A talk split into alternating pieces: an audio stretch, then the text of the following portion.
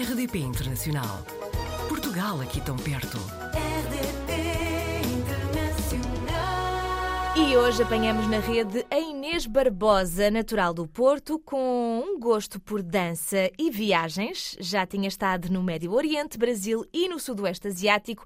A primeira experiência a viver fora de Portugal foi em 2019, quando foi para a Austrália. Inês, bem-vinda! Olá, Joana. Olá, ouvintes. Bom, Inês, eh, nunca tinha vivido fora de Portugal. Quando saiu, foi logo para o outro lado do mundo.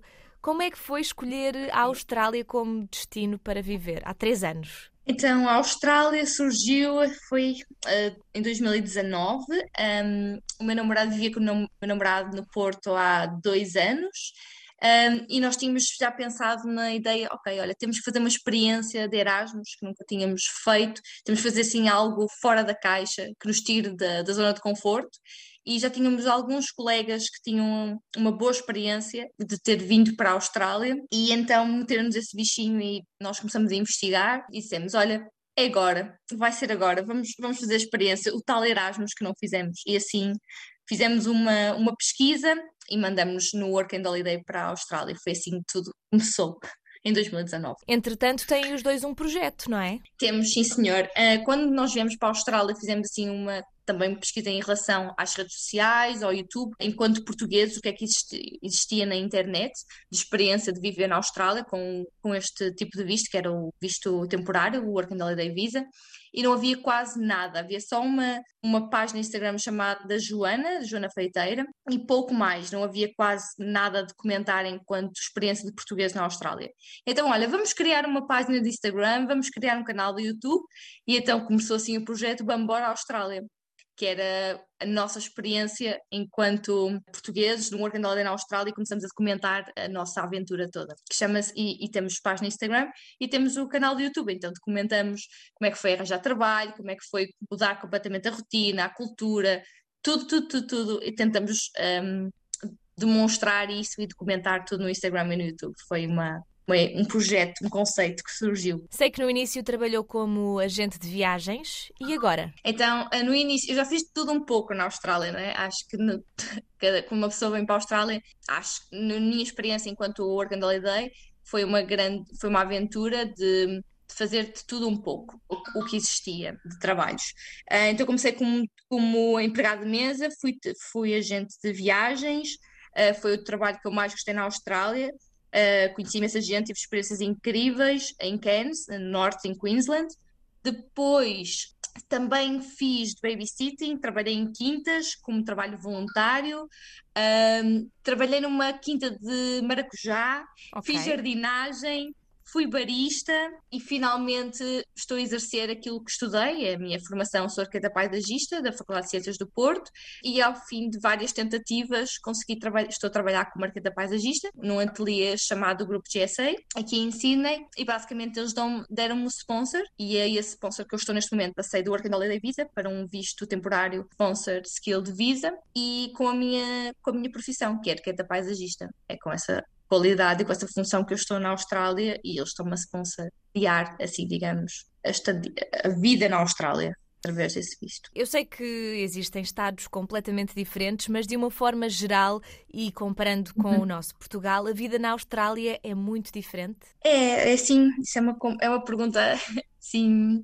que dá pano para mangas, como eu digo. Então, é assim, eu acho que depende, depende muito da, da perspectiva de cada um e o que é que cada um faz na Austrália e onde vive exatamente, são estados diferentes. Eu já estive a, a viver em Queensland e tivemos experiências incríveis em quintas, experiências verdadeiramente com o verdadeiro australiano, e quando estávamos em ambientes rurais, eu acho que tivemos a verdadeira experiência australiana e fico muito feliz que tenha acontecido. Depois, quando vemos para a grande cidade, que é uma cidade, Sydney é uma cidade internacional, uma cidade do mundo, tens outras, tens outras perspectivas, não é?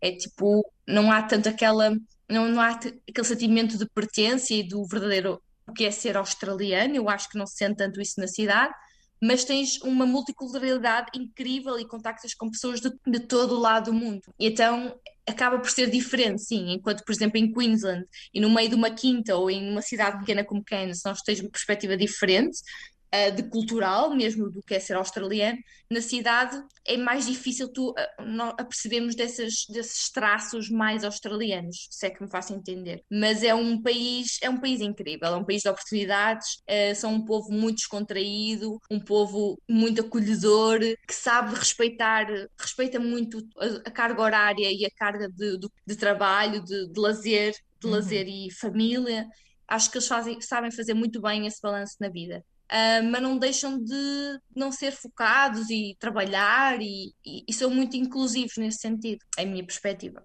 O que é que funciona tão bem na Austrália, Inês, que devíamos fazer igual em Portugal? Ui!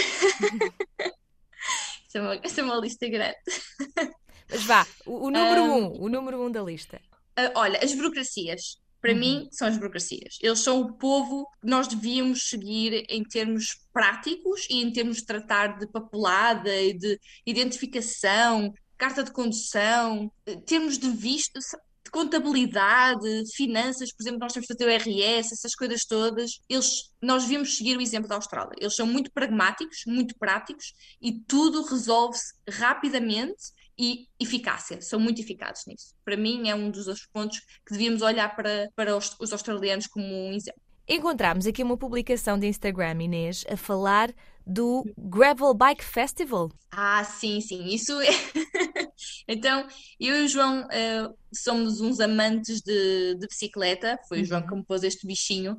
Ele é praticante de BMX e também faz montanha, uh, bicicleta de montanha. Faz uma coisa chamada bike polo, não sei se vocês viram também no Instagram, uhum. que é uma espécie de, vá, digamos, polo a cavalo, mas eles usam uma bicicleta. E portanto, este bichinho das bicicletas tem, tem vindo a crescer cada vez mais e nós temos recentemente participado em festivais de gravel bike.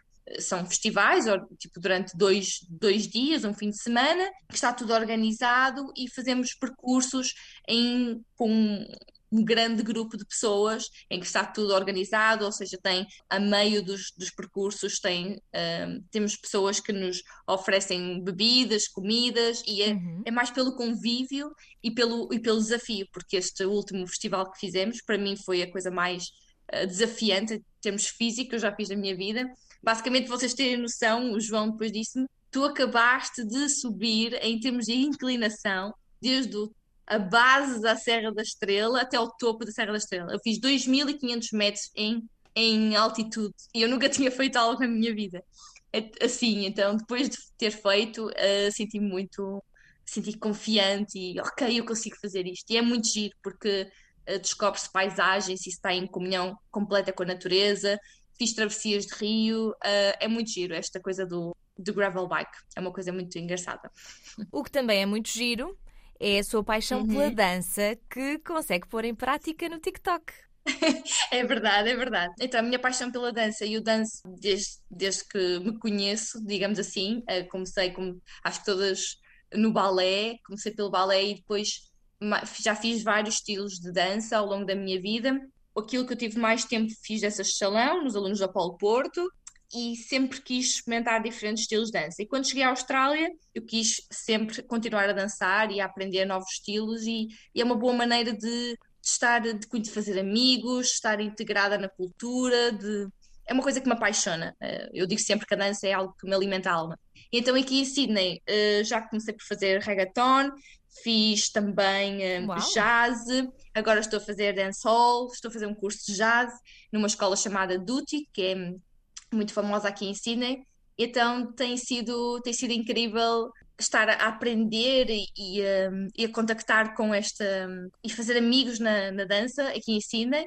E tenho, tenho alimentado e tenho dançado muito, tenho feito cursos e no outro dia, uh, pela primeira vez, pisei num palco na Austrália. Então foi assim uma, foi um momento importante uh, para mim. Já estou há, há três anos na Austrália e vai fazer agora exatamente três anos, dia 15 de novembro. Então pisei no palco, sabes? A sensação de pisar uhum. no palco com, uh, com um grupo de, de, de, pessoas e estar num país completamente diferente do meu foi assim algo importante. Então a dança tem que estar sempre comigo.